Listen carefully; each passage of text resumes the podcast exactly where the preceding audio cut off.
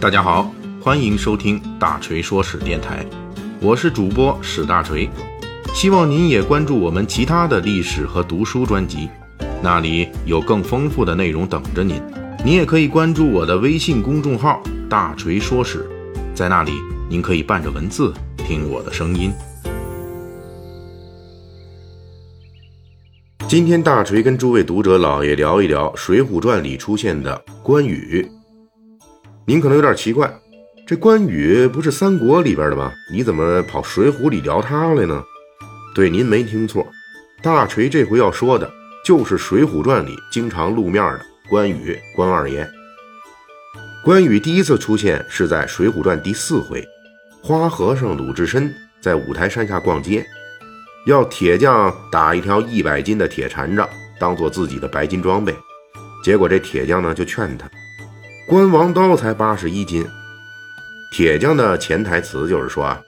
关羽关王爷武力值那么高，他的青龙偃月刀才八十一斤。您这大和尚是不是狗肉吃多了，竟然想跟关羽关王爷论武功争高下？鲁智深听了这话，当然不服。扬言凭啥自己不如关王爷？请列位注意啊，这鲁智深也是实在人，他这里可没说自己比关羽更强，只是说不承认自己比关羽弱。这件事的最后，还是鲁智深妥协了，搞了一件六十二斤的铁禅杖，降格为绿色装备了。通过这段对话，施耐庵一举奠定了关羽在整本书里的武力值标杆地位。你看，连水泊梁山公认的武林大高手鲁智深，也是承认关羽武功水平至少跟他一样，甚至更高。关羽就这样成了梁山好汉的武功标尺。在施耐庵笔下，梁山好汉从头到尾对关羽的武功都是非常推崇的，这一点也符合《水浒传》好汉们所活动的北宋时期的民间认同。比如天罡好汉并关索杨雄。其外号就来源于关羽的儿子关索，而关索之所以被视为猛将，有一部分也来源于关羽的战斗力加成。成书于宋末元初的《武林旧事》一书中就提到过，南宋时期在都城临安活跃的相扑选手中，不少人以关索为外号，比如张关索、赛关索、小关索等等。相扑选手都是很能打的。他们竞相用关索当外号，足见关羽一门猛将在民间的影响力。类似的还有美髯公朱仝，也是取的关羽的长相作为外号。当然，作为印证关羽在《水浒传》中的地位的最突出的一个例证，就是书中关于大刀关胜的情节。按照《水浒传》的描写，关胜身为关羽的后代，兵器、马匹和装扮完全就是关羽的复刻版。而且关胜的武功也是比照关羽来的，在实战中，他曾经一人对抗豹子头林冲和霹雳火秦明两人的联手进攻。关胜对战这两位梁山泊第一流骑兵猛将的结果，也是最后顶不住了。但是关胜能在一 v 二的不利条件下维持相当一段时间的平局，已经表现出了比豹子头林冲等人略强的战斗力。最能体现关羽地位的是关胜的排名问题。关胜最终名列梁山好汉中最能打的五虎将之首，在一百零八人大聚义时排名第五，排在他前面的只有四个人，分别是总头领及时雨宋江，最能打的玉麒麟卢俊义，正副两个军师吴用和公孙胜。也就是说，因为关羽的地位加成，让关胜几乎名列水泊梁山能打的武将阵容中的前茅。顺带说一下，在关胜的章节中，施耐庵犯了一个小错误。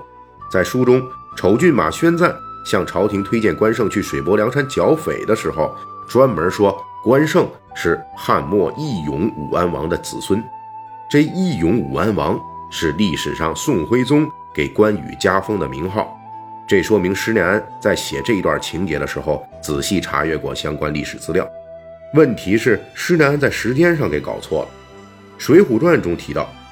关胜投降水泊梁山以后，一直到一百零八好汉排座次的时候，特意交代这一年是宋徽宗宣和二年，也就是公元一一二零年。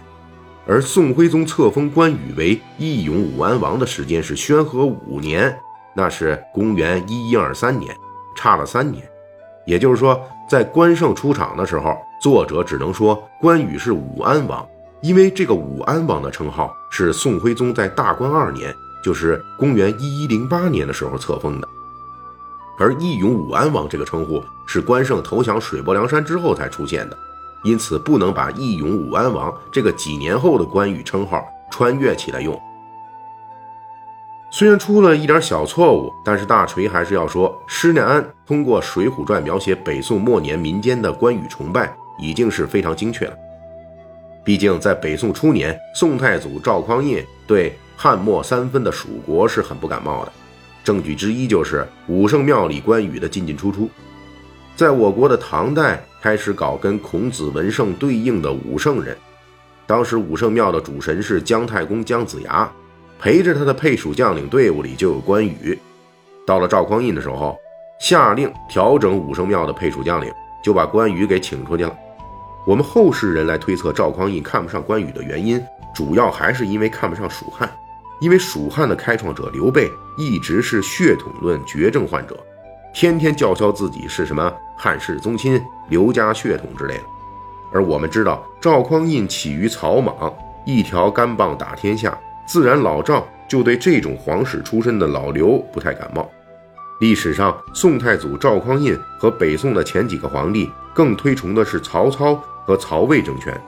推崇的根据就是曹操那一伙是乱世打出来的枭雄。北宋的大文豪欧阳修、司马光都曾经旗帜鲜明地认为，曹魏政权才是三国时期的正统。这种尊曹抑刘的状况，一直到了北宋第五代皇帝宋英宗年间，才开始有明显的转变。首先是皇帝开始推崇刘备与诸葛亮的君臣关系，宋神宗就自比刘备，表示我这个刘备二代等诸葛亮二代等得好辛苦啊。北宋文学巨匠苏东坡就记载过当时讲三国故事，大家听到刘备败了都唉声叹气，听到曹操吃了败仗都欢天喜地。《水浒传》反映的北宋末年的社会，这时候的关羽形象在民间已经相当正面。书中专门安排了黑旋风李逵跟着浪子燕青，在东京汴梁城一家著名的说书茶馆里听三国说书一段情节。书中描写李逵所听的，正是三国时期关羽最著名的一个故事——刮骨疗毒。之所以这个故事著名，是因为关羽的这件事儿，并非像单刀赴会那种属于民间传说。而是正史《三国志·蜀书·关羽传》中确实记载的。细心的读者不妨去比对一番，《水浒传》中这一段借说书人的描写，远远超过了正史的描写，重点对关羽刮骨疗毒之前的言谈做了描写，一派英雄气概跃然纸上，引得李逵大叫：“这个正是好男子！”如果说之前关羽在《水浒传》中是武功的符号，那么，在李逵听书这一节之后，关羽也成为了《水浒传》中义勇的符号。对于梁山好汉来说，关羽既是武术的榜样，也是武魂的榜样。